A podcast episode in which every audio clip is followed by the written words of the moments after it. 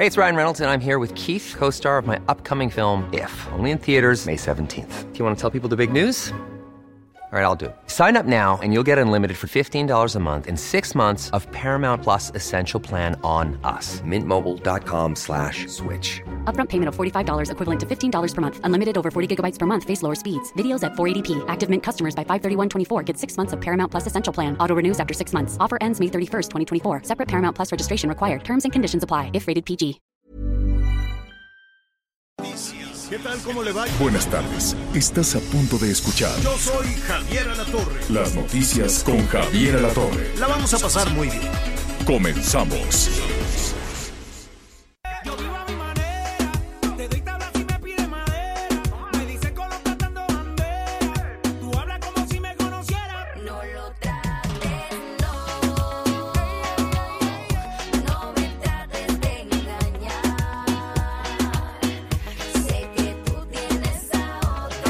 que, mire, ya después de tanta insistencia de nuestro productor reggaetonero que tenemos, pues ya hasta le estoy encontrando el gusto al púmpale, púmpale, pum del, del reggaetón. Entonces, este, pues está muy bien.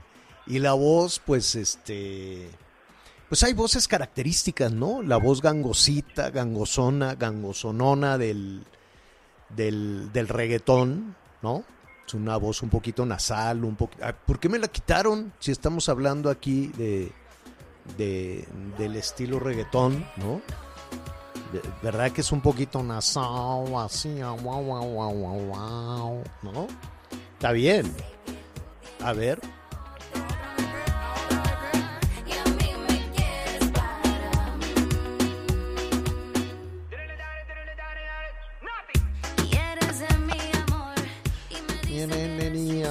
la que está cantando es esta, la Nati, Nati Natasha, que es muy famosa, la Nati Natasha, y muy popular, desde luego, y con el mismísimo Pitbull y Daddy Yankee, pues imagínese que trabuco, ¿no? Imagínese que reúne usted a todos los, a- de los más exitosos reggaetoneros. Bueno, pues así, Bien y de buenas. Bien y de buena lo estamos este, saludando esta tarde con muchísima información en desarrollo, con muchísimos temas, los jaloneos políticos, en fin, todo este tipo de situaciones que están este, sucediendo en este momento. Saludamos a nuestros amigos en toda la República Mexicana. La verdad en que en esta cadena enorme tenemos esa posibilidad de abrazarnos, de saludarnos entre todos. Así es que muchas gracias por acompañarnos en este arranque de la tarde de viernes. A nuestros amigos también más allá de nuestras fronteras. Miguel Aquino, ¿cómo estás? ¿Cómo estás, Javier? Muy buenas tardes. Me da mucho gusto saludarte. Saludos también a todos nuestros amigos, como tú bien dices, a lo largo y ancho del país. Hoy nuestros amigos en Yucatán están muy contentos porque pasaron a semáforo amarillo. Ya vamos a estar platicando. Y aquí en Guadalajara, aquí en el estado de Jalisco también, pues mira, yo no sé si están contentos o no, señor, porque eh, resulta que el gobierno federal, ya sabes que el gobierno federal tiene un semáforo y el gobierno del estado tiene otro. Pues ayer Ah, Enrique Alfaro, el gobernador del estado de Jalisco, estaba ahí medio, pues la verdad es que no se leía contento, ya les voy a platicar, porque resulta que el gobierno federal, pues dice que a partir de lunes ya están en semáforo verde, pero él decía que no, que la verdad de repente, pues las decisiones del gobierno federal no son del todo acertadas, pero sí le pidió a la gente en el estado de Jalisco, pues que siguieran cuidándose y se siguieran guardando y por lo pronto continuarán con semáforo amarillo. Ya en unos minutos más que estemos en streaming, les voy a enseñar en dónde estamos transmitiendo el día de hoy. Les doy un adelanto, estamos en enfrente de la Basílica del Santísimo Sacramento, también Oye, conocido como el. Templo Expiatorio de Guadalajara. Una obra impresionante que, por cierto, Sí. no es tan vieja, ¿eh, Javier? No, no, no, está increíble. Es que Guadalajara es hermosísima. Toda la zona metropolitana de Guadalajara siempre nos da, de, de sí, siempre nos da muchísimo gusto estar allá con, con nuestros compañeros. La verdad es que, eh, y al ratito nos vas a adelantar, nos vas a contar un poquito de todas las historias que, que, mm, eh, que estás eh, por presentar también allá de Guadalajara. ¿Fuiste al estadio o no? Hasta mañana. No, no, no, hasta mañana, señor, porque... de- Bueno, pero ibas por un boleto. Este, pues mira, como ahora todo se puede hacer por internet, pues ahorita, y la verdad es que aquí también nuestros amigos de, de, de la local nos han estado ayudando y apoyando en eso. Pero mañana vamos al Estadio Jalisco, vamos al clásico tapatío, Atlas Chivas, y ya les estaremos contando. Pero bueno, por lo pronto, como siempre, en el clásico, pues aquí un ambiente, ¿no? Unos con su playera rojinegra, pero por supuesto predomina la playera de las Chivas, señor. Bueno, pues hay información en desarrollo que eh, estaremos eh, platicando con, con usted, toda esta situación del ministro Saldívar. Ya apareció el ministro, ya Miguel.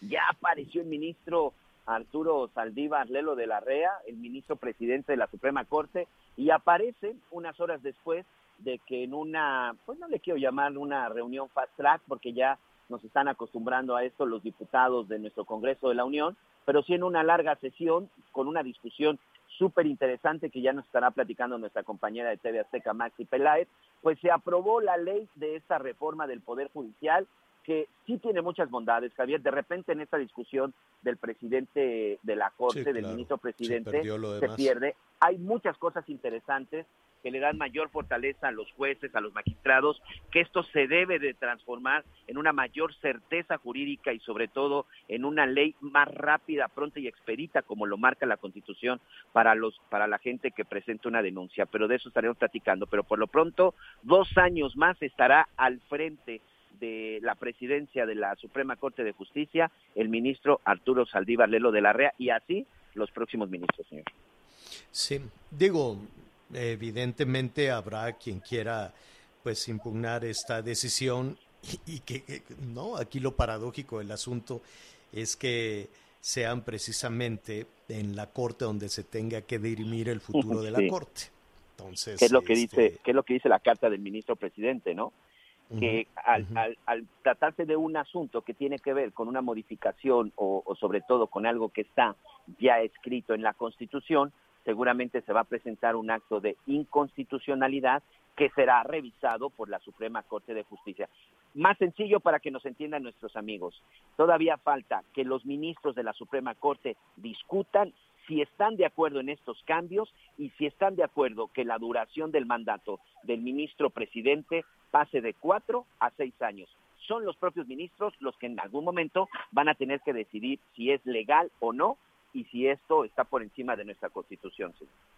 Sí, ahí hay to- todo un enredo. Yo sé que todo, es- todo este tipo de situaciones, pues nuestros amigos que nos están escuchando están verdaderamente preocupados por sobrevivir con esta inflación del seis y pico por ciento, con la carestía, la carne, Miguel. Adiós, como leía por ahí, adiós carnita asada el fin de semana, es un dineral. Entonces la gente está ocupada por sobrevivir, encontrar una chamba, encontrar un empleo, la inflación galopante, el gas que sigue subiendo y que yo no fui, pero fuiste tú, la gasolina que sigue subiendo, aunque desde el gobierno se diga, no, no ha subido nada, no ha subido nada, y pues que nos digan nuestros amigos si no están pagando más por la luz, no están pagando más por el gas, no están pagando más por la gasolina, no se gasta más cuando se va a la carnicería, este, en fin, hasta los limones están carísimos, ¿no? O sea, si le querías echar así un fregazo de limón a- al ceviche, pues ahora velo pensando porque te sale carísimo. Entonces, estamos en esas preocupaciones, estamos en esas vicisitudes, ¿no?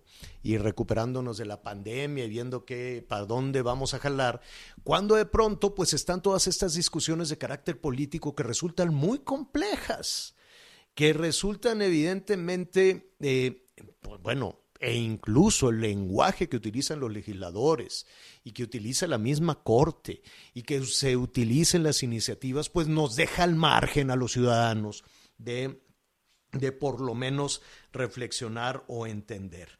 ¿De qué se trata? Se trata de que el mero mero de la Corte, el mero mero de uno de los tres poderes importantes, de- digo, de los tres poderes, no importantes, de los tres poderes que conforman el Estado mexicano, se mantenga en el cargo. Hágase de cuenta, para hacer el equivalente, de que en el 2024 alguien dijera, oigan, pues como no alcanzó el tiempo para concretar todos los proyectos de, las, de la 4T, pues que se quede dos años más. O hágase de cuenta, ¿se acuerda del gobernador Bonilla? Nuestros amigos de Baja California lo pueden entender muy bien. ¿Te acuerdas, Miguel, que fue, eh, se- él concursó para estar en un periodo de dos años y, ya de pronto se sacó de abajo de la mesa? ¿Qué creen? Como no me va a alcanzar el tiempo, me voy a quedar dos años más. Y entonces se resolvió, incluso en la Corte, que, que para nada, que nanay, que la ley es la ley, la Constitución es la Constitución y no se pueden hacer ese tipo de cosas. Bueno, con esos antecedentes y con esa idea de que el jefe del Ejecutivo, el jefe del Poder Judicial, de acuerdo al mandato constitucional, hasta aquí llegaste, ¿no? Hasta aquí llegaste y este, toda la instrumentación de la reforma judicial, que es muy bondadosa, que tiene cosas muy buenas, la misma institución sería lo suficientemente sana para seguir adelante con un proyecto que acabe con la corrupción y que acabe con el nepotismo. ¿A poco todo queda en manos de una persona? Me pregunto yo. ¿A poco el acabar con la corrupción de los jueces, que todos hemos visto cuando un magistrado, cuando un juez, ¿no? Eh, porque además son hasta escarados en muchísimas, eh, en muchísimos casos, en muchísimas situaciones, pues hay todo un berenjenal de corrupción o de nepotismo. Cuando decimos nepotismo es que pone a todos sus parientes, ¿no? Pone al yerno, pone a la cuñada, pone al sobrino, pone a no sé cuánta gente y se andan repartiendo ahí en la oscuridad del Poder Judicial todos los cargos. Bueno, pues el ministro Saldívar en este espacio me dijo, hasta aquí llegamos. Por lo tanto, se hará una reforma judicial y en esa reforma judicial de lo que se trata es de acabar con la corrupción, de poner candados a los jueces que andan recibiendo dinero o del crimen organizado, del narco, de los malos, o de quien quiere hacer un cochupo, que quiere hacer tranza, o de quien no quiere pagar eh, la pensión alimentaria, o de quien quiere por ahí aventarse este, un divorcio necesario y dejar en la calle a la mujer. En fin, hay de todo. ¿No cree usted que la corrupción es únicamente de los grandes este, capitales bien o mal habidos. ¿No cree usted que la corrupción es de torcer, eh, de torcer la ley a partir de levantar un edificio altísimo o que de que liberen a un narco? No, no, no. También en los casos cotidianos hay enorme corrupción. Entonces se quería acabar con eso. Viene, como muy bien dice Miguel, esta reforma judicial para acabar con toda con toda esta situación, pero en la panza de la reforma judicial pusieron un transitorio, el decimotercero, ¿no? Agarraron dormidos a los del PRI, a los del PAN, y en la panza de esa reforma judicial dijeron, y por cierto, uno de los verdes, uno de los senadores verdes que nada más para eso sirven, por cierto, que se quede dos años más. Aprobado y todos levantaron la mano y cuando se dieron cuenta dijeron, ándale, ¿qué acabamos de hacer? aprobamos que se quede dos años más. A ver, cualquiera diría, pues si es decente, como dice el presidente, si es un hombre decente y honorable, pues que se quede. Sí, pero la ley dice otra cosa. Entonces no podemos estar ajustando la ley, no se puede estar ajustando la ley a que si este hombre se viste muy bien o se viste muy mal o cosas por el estilo, ¿no crees? No, y además atención, y, y no es cualquier ley, es nuestra constitución finalmente en la que lo avala esto. Raúl Bolaños, para que se acuerden del nombre del senador del Partido Verde, que como bien dices, pues solo este, de repente aparecen o, son utilizados en estos, en estos casos. Pero bueno, la verdad es que la discusión estuvo interesante y me parece que por ahí ya tenemos a Maxi Ya tenemos a Maxi Peláez que se sabe todos los entre telones de esta, de esta discusión y cómo es que salió adelante Maxi desveladísima porque ayer en la noche estábamos reportando precisamente esa información en desarrollo, ayer en, en la televisión, en Hechos, y tiene toda la crónica. Nos da muchísimo gusto, como siempre, saludarte. Maxi, ¿cómo estás? Eh, ¿Qué tal, Javier, Miguel? Efectivamente, desvelados, Javier, venimos saliendo de la Cámara. Fíjate que fue una sesión maratónica, ya lo habíamos adelantado desde anoche y fue de casi 24 horas entre que aprobaron lo de la fiscalía y metieron lo de la reforma al poder judicial. Y bien lo señalabas, este se hizo mención en ese debate porque fue ríspido y hubo de todo, Javier. Ahora sí que fue la noche de los cuchillos largos, ya le decían ahí en San Lázaro, porque fíjate que las posturas estuvieron primero muy divididas y aún así Morena con sus aliados del PT, del Partido Verde, pues fueron por la mayoría y aprobaron esta reforma al Poder Judicial, que bien lo señalas tú, es un artículo transitorio en la panza de esta reforma que amplía dos años este mandato del presidente de la Suprema Corte.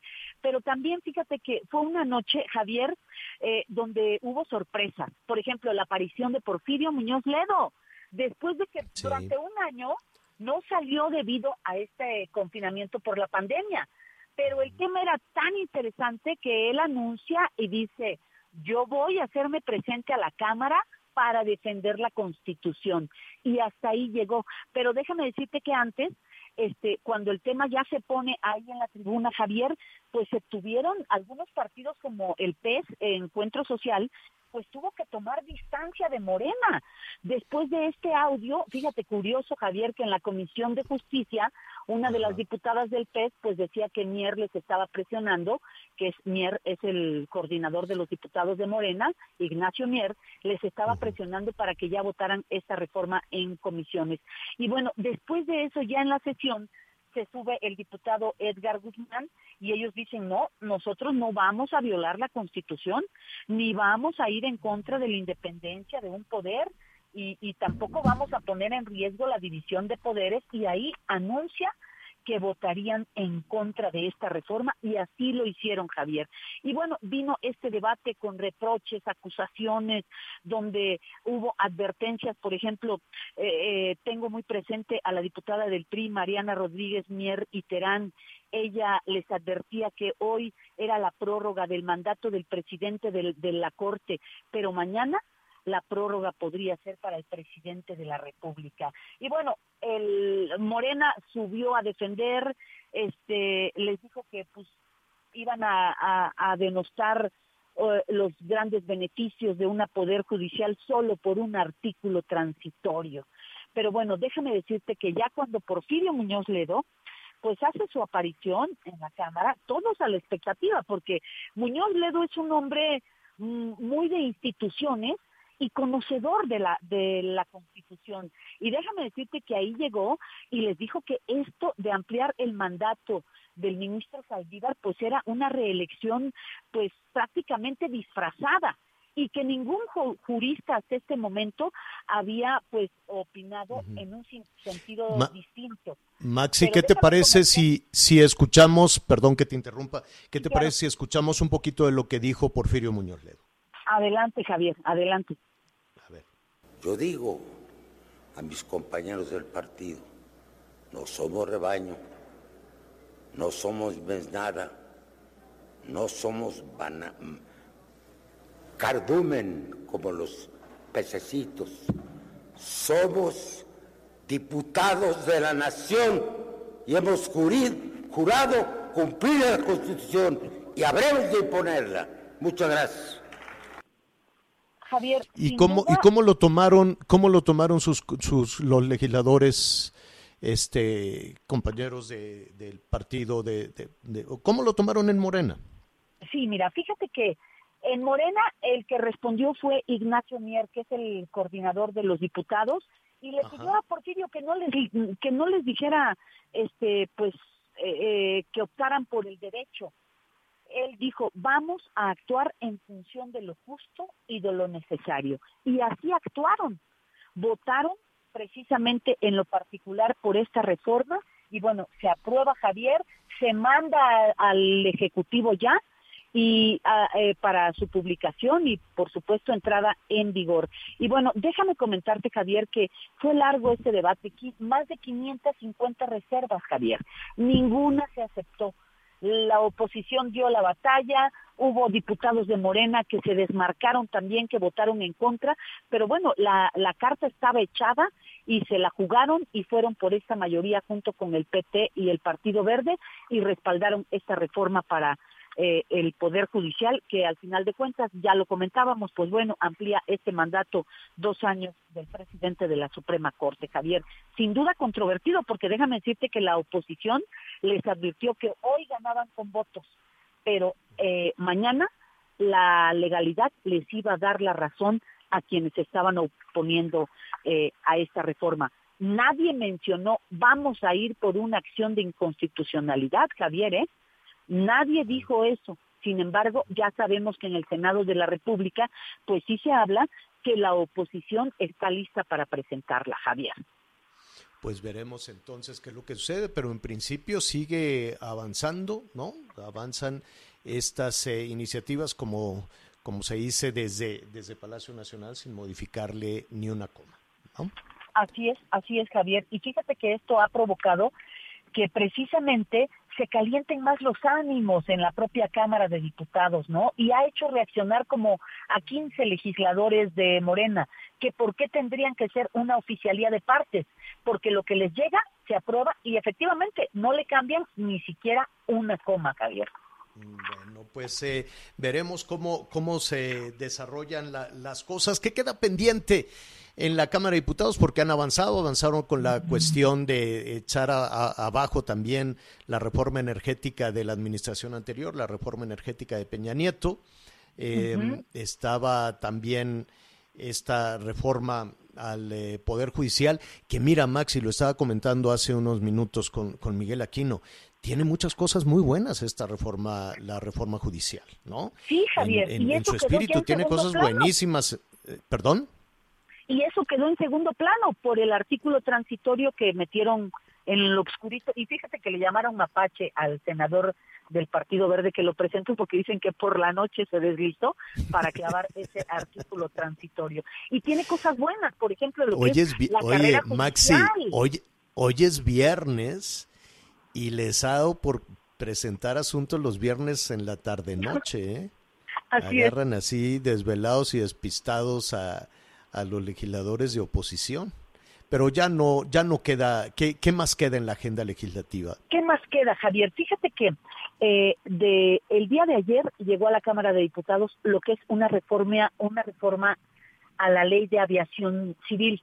Esa reforma eh, eh, la presenta el presidente López Obrador, la envía a la Cámara, ahí está, no se ha dicho que tenga prioridad, pero hay que señalar que este periodo legislativo concluye el próximo 30 de abril y de ahí para el Real, bueno, podrían hacer algún periodo extraordinario, pero sí faltan varias cosas. Por ejemplo, se han trabado cosas como la legalización del aborto.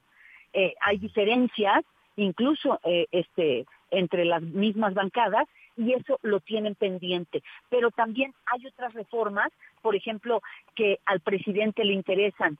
Habían señalado que iban por otra reforma más que tendría que ver con algo de hidrocarburos. Acuérdate que primero eh, salió un dictamen que reformaba la ley de hidrocarburos que contemplaba lo de los el retiro de permisos a la iniciativa privada en toda la cadena la cadena de producción.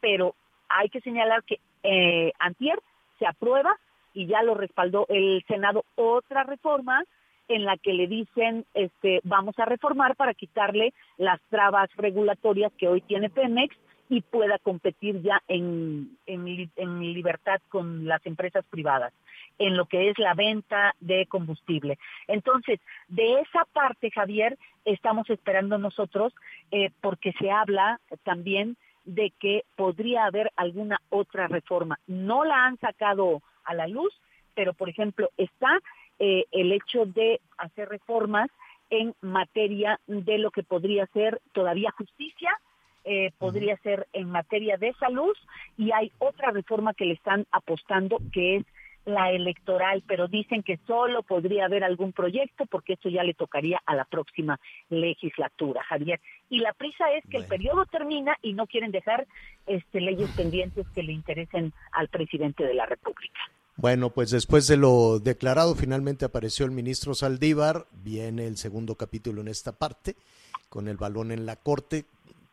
Complejo, ¿no? Ese, ese segundo capítulo, segundo, tercero, cuarto capítulo en esta historia, pues va a ser muy completo. Ahora sí que ser juez y parte en esta situación, tal cual. Maxi Peláez, muchísimas gracias. Descansa un poquito, ¿no? Sí, muchas te- gracias, Javier. Y te agradecemos, te, te escucharemos muy atentos hoy en la noche en Hechos de TV Azteca. Javier.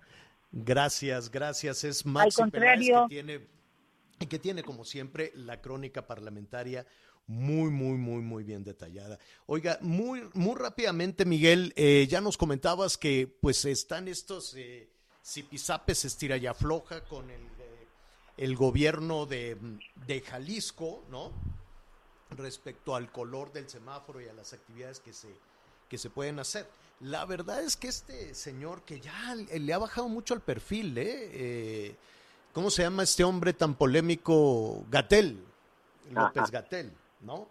Este, no, hombre, qué barbaridad. Las trae, ahí sí trae, trae muchas cosas este, negativas cargando. Y entre otras trae diferencias con la gobernadora, gobernadores e incluso con la jefa de gobierno de la Ciudad de México, que ella es muy diplomática, muy política, ¿no? Muy, este, pero pues sí hay, sí traen su piquete de ojos a veces, ¿no? Entre, pues López Gatel la trae con todos, francamente. Bueno, ahí en Palacio Nacional no, pero en lo, en lo demás sí. Bueno, en medio de, de toda esa situación ya se anunció en la Ciudad de México, eh, digo, a quienes En no- Jalisco, nos- señor. No, no, no, pero para la Ciudad de México ya se anunció también el semáforo para la semana que entra. Ah, es En. Jalisco también. ¿Cómo va a quedar en Jalisco? Ok, mira, ayer, por ejemplo, decía Enrique Alfaro, sin ninguna explicación, la Secretaría de Salud del Gobierno Federal nos había pasado a color amarillo en el semáforo nacional. Hoy nos dicen que a partir de lunes, Jalisco regresa a verde. Nada más ellos entienden cómo ha sido durante toda la pandemia. Lo mismo pasó con la inexplicable decisión de suspender la vacunación de nuestro personal médico y de enfermería, a pesar de que ya se cuenta con las dosis. Lo importante Ya, es que lo- vamos bien. ¿Dejaron de vacunar a las doctoras y los doctores? Esta semana se le había anunciado que a partir del lunes iba a empezar la vacunación para, para todos los doctores que habían, este, que, que faltaban tanto de, le- de la parte privada como pública.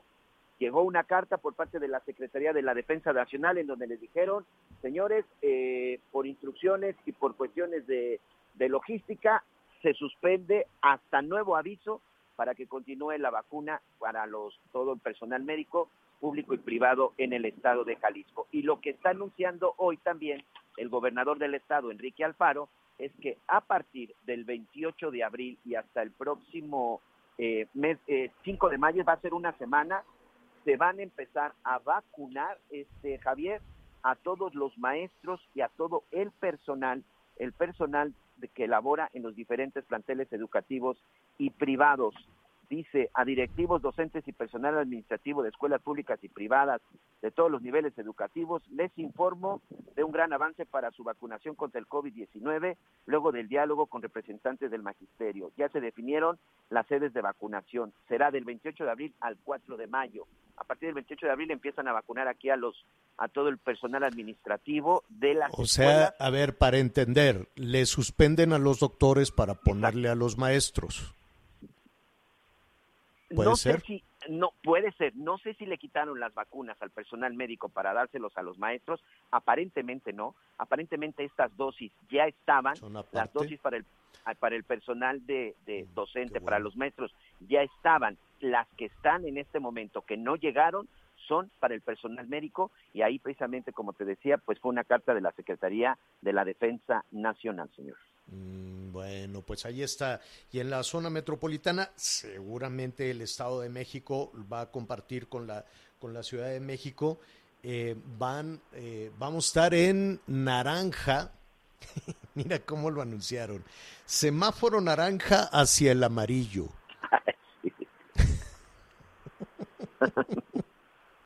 Digo. Oye, va- Te vamos bien digo. si Deben de tener una amarillo- fábrica este queso que se enreda, ¿no? Si mezclas naranja con amarillo, ya casi nos acercamos al verde, señor.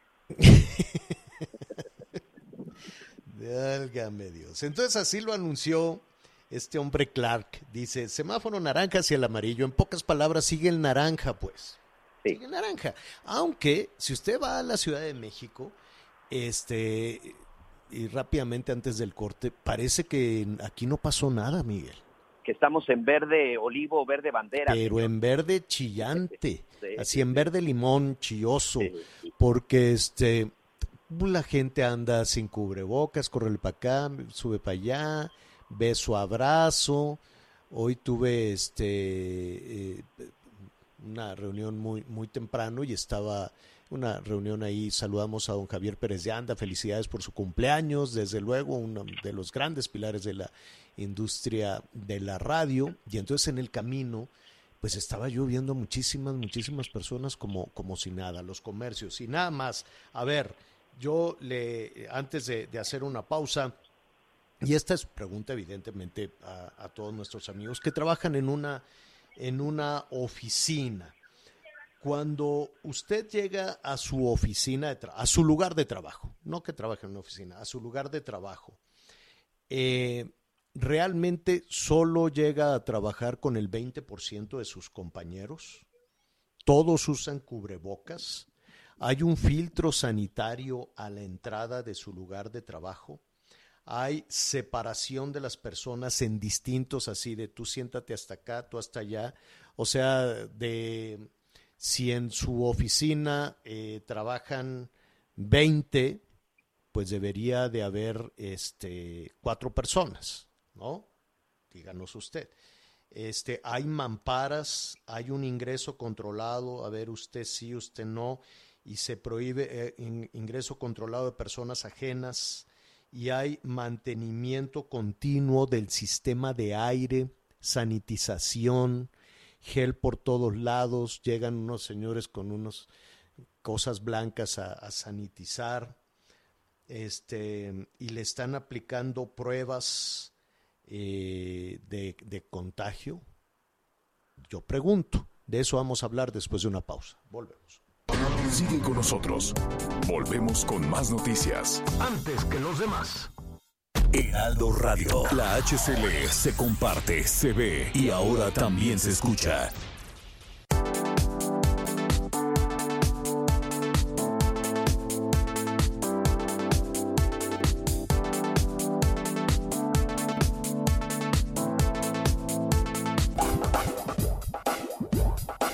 Todavía hay más información. Continuamos. Ruta 2021, la ruta hacia las elecciones presenta.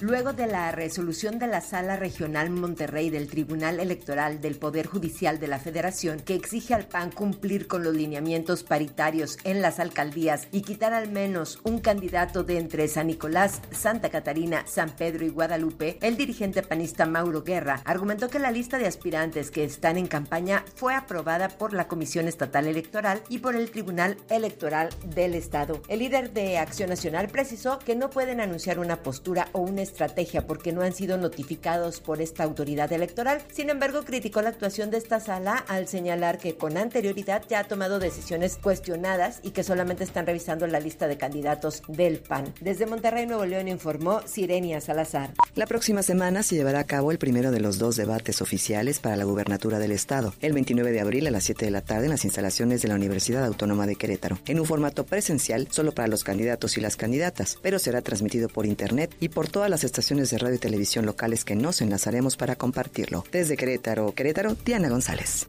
Existe preocupación por parte del sector empresarial por la forma en las que se puedan llevar a cabo los actos de campaña de los aspirantes a una alcaldía o una diputación en el Estado de México. Gilberto Sousa Martínez, presidente del Consejo de Cámaras y Asociaciones Empresariales, hizo un llamado a las autoridades federales y estatales a generar un acuerdo en el que se establezcan medidas que deben seguir candidatos y partidos políticos en sus actos proselitistas, estableciendo en todo tipo de eventos aforos máximos y lugares para desarrollarlos. Pidió que tal como se ha vigilado el sector empresarial y comercial, en las campañas se ha vigilado el cumplimiento de las medidas de higiene y que en ello apoye los gobiernos municipales y no por ser candidatos de partidos políticos no se les apliquen los acuerdos. Desde el Estado de México, José Luis Plaza. Mañana sábado arrancan las campañas de los aspirantes a ocupar las presidencias municipales en 80 ayuntamientos del estado de Guerrero. Con esta campaña se suma a la iniciada el pasado 5 de marzo en pos de la gubernatura y la iniciada el pasado 4 de abril para ocupar el Congreso local. Ahí en contienda están 28 diputaciones locales de mayoría relativa y 18 de representación proporcional. En el caso específico de Acapulco son tres mujeres y cinco varones los que buscan suceder a la actual presidenta municipal.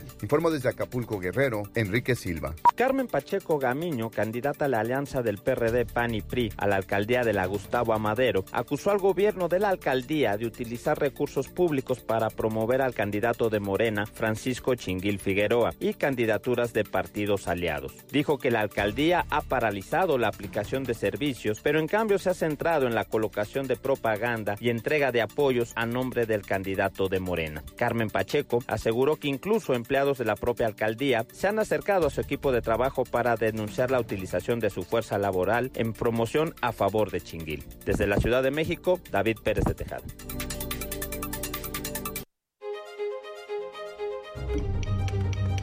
Ruta 2021, la ruta hacia las elecciones presentó. Sigue con nosotros. Volvemos con más noticias. Antes que los demás. Heraldo Radio.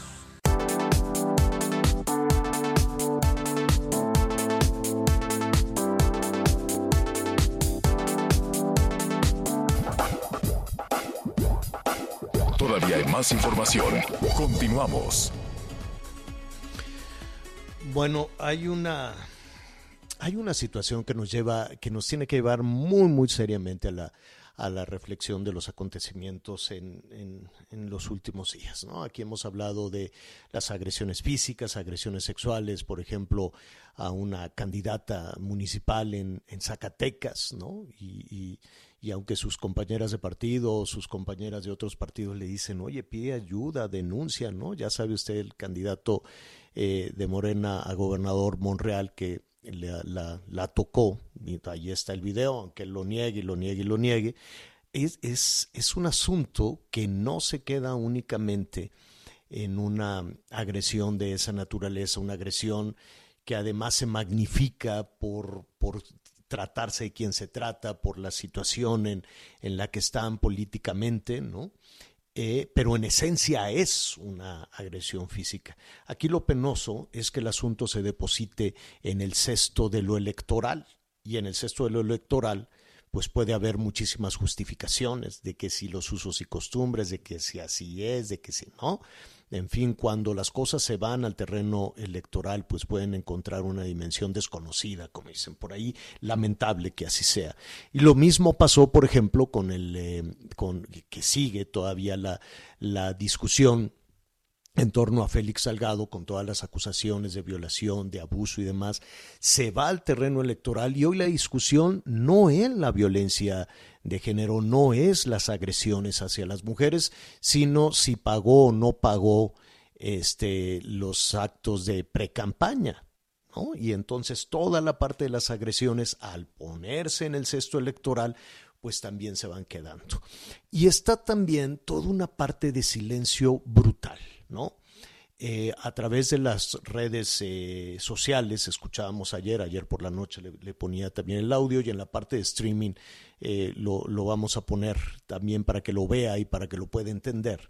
La historia es, el contexto es muy rápido, es una maestra, una maestra de inglés que está dando clases a sus alumnos vía streaming, ¿no? A través de Zoom y les pone algunos ejemplos de colores y les pregunta, ahorita lo vamos a escuchar, eh, si esta persona tiene un vestido de tal color, creo que es amarillo, no recuerdo, entonces los alumnos contestan las opciones que ahí les da y toda la clase pues se desarrolla en inglés. Es una maestra en inglés que está vía Zoom con sus alumnos. De pronto llega una persona, presumiblemente su pareja, eh, y le reclama por el uso de la computadora, pero además de que la insulta, hay una agresión física de todo esto. Esto se lo digo en el contexto, es muy fuerte, lo que, lo que se escucha es, es francamente, eh, te, te, te,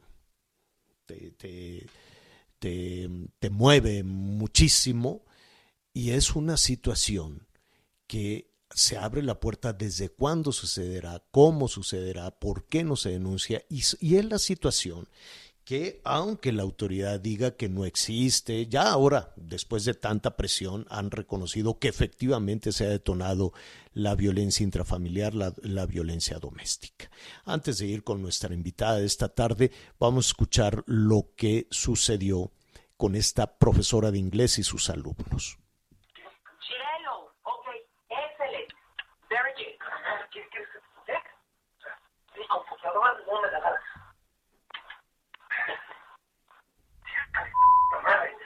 Me chingaste el puto botón. ¿Y todavía? Déjame cortar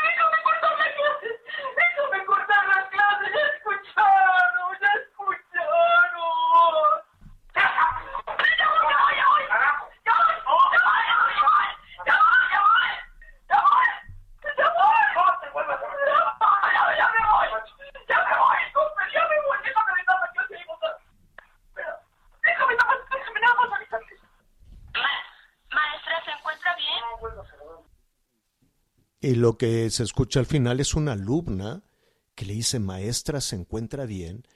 Pues porque escuchaban primero los insultos y después la agresión y después el llanto y lo peor, en lugar de, de pedir ayuda, la maestra trataba de esconder esa situación.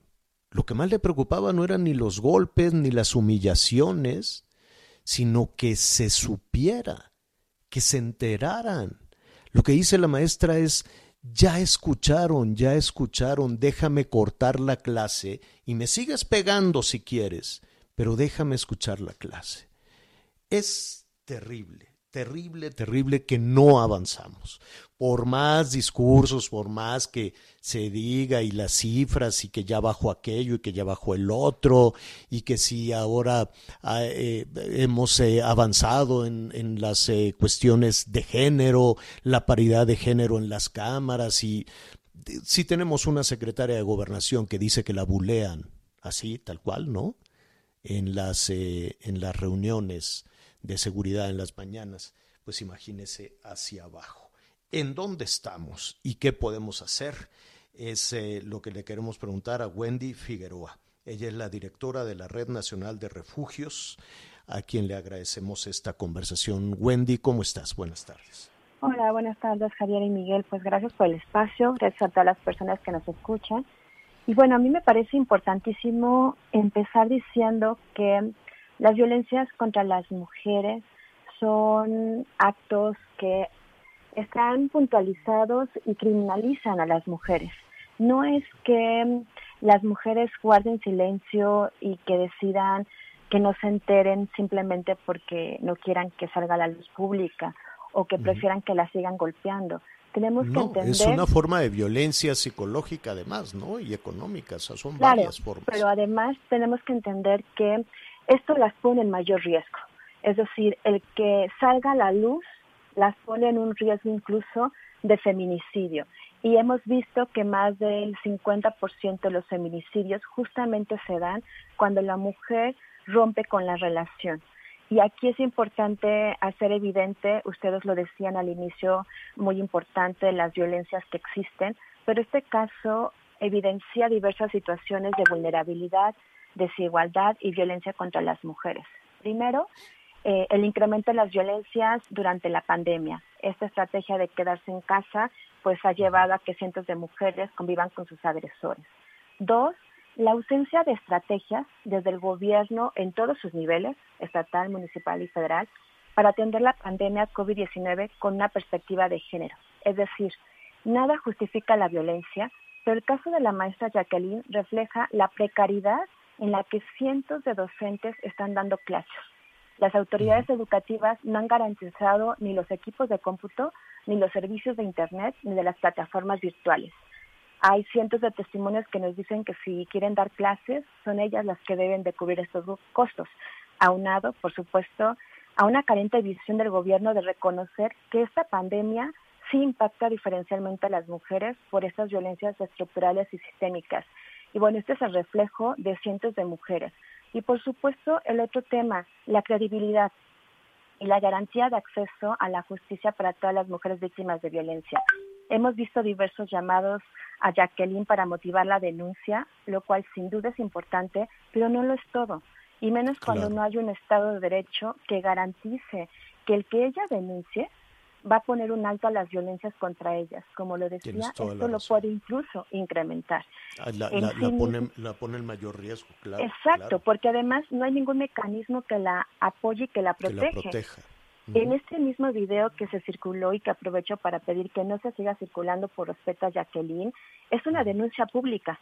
Y es ahí donde las, eh, desde la Red Nacional de Refugios solicitamos a las autoridades, no solamente educativas, sino del Estado, que hagan la investigación correspondiente y garanticen la vida y la seguridad de Jacqueline, porque lo que estamos haciendo es ponerle a mayor riesgo y sí, la denuncia es importante, pero no es todo. Y bueno, en ese sentido quisiera también decir que no olvidemos que las mujeres requieren de un acompañamiento integral, políticas que garanticen su ciudadanía. ¿Y esto qué significa? Acceso a una vivienda, a un empleo, a la salud, a recursos necesarios para mantener su bienestar y dignidad. Y esto no existe en México, lo que hace difícil que la denuncia se dé. Y bueno, sin dejar de mencionar que se naturalizan las violencias contra las mujeres, tanto por Claro. parte de la sociedad como, como lo decían ustedes súper bien al inicio, por las propias autoridades que siguen perpetuando el machismo. Entonces, ojo, necesitamos tener un análisis integral, feminista, donde necesitamos primero preguntarnos cómo está Jacqueline y qué es lo que hace que ella y muchas otras mujeres guarden el silencio. Esa, esa, ese es justo, eh, justo el tema que, que preocupa. Em, y, y sí, y lo has dicho muy claro, o sea, la- muchas mujeres, muchísimas mujeres guardan silencio porque nada les garantiza que el asunto sea peor. Digo, que no sea peor, perdón, ¿no? O sea, no hay, no hay algo que, que te proteja de ir a presentar la, la denuncia y, este, y que vuelvas a, y que, y que vuelva a victimizarse con un ministerio público, con un policía, con un pariente, ¿no? Incluso con un pariente, este, de cómo te atreves a hacer esto, etcétera, etcétera. Es, es muy complicado por dónde podemos romper esa cadena. Bueno, primero con esto, eh, reconocer que no se trata de responsabilizar a la víctima por la violencia que ha sido receptora y que ha violentado todos sus derechos. Tenemos que responsabilizar al agresor, sí a una ausencia de las autoridades, de verdad, esto es súper importante, desde la credibilidad como de no dar los recursos para que estén las mujeres seguras en casa, los niños y las niñas, eh, las plataformas virtuales han venido a destapar esta caja de Pandora de violencias contra las mujeres y población infantil durante la pandemia y seguimos sin tener eh, pues acciones afirmativas ni propuestas que nos digan cómo el Estado mexicano va a garantizar que las mujeres y los niños y las niñas durante el confinamiento estén seguros y seguras. Hacen Yo creo que en esa, ante esa, ante esa pregunta, perdón que te interrumpa, Sí. Wendy, eh, el primer punto es que le interese, claro, pero se que forme parte de esa agenda ciudadana.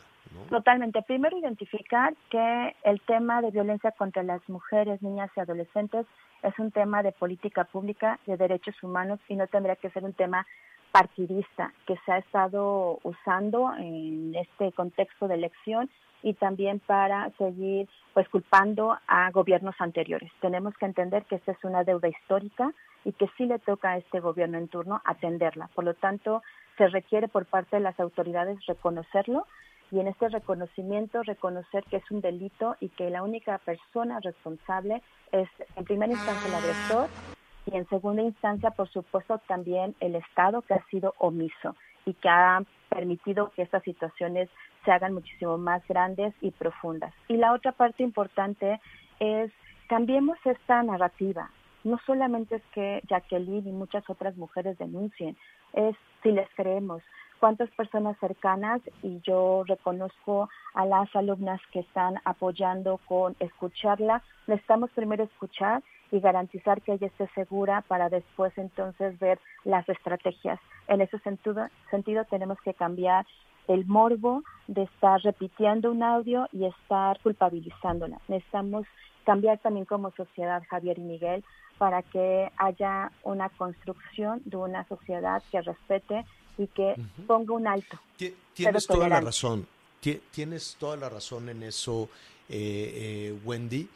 Eh, sin embargo, ¿cómo hacemos para que, de- lo quiero frasear correctamente, ¿cómo hacemos para sentirnos todos involucrados en un problema que no es de Wendy? Es un Claro. problema de todos. Y, si, y, entiendo perfectamente de no agregarle una carga a Wendy con la, con la repetición de, estas, de este audio.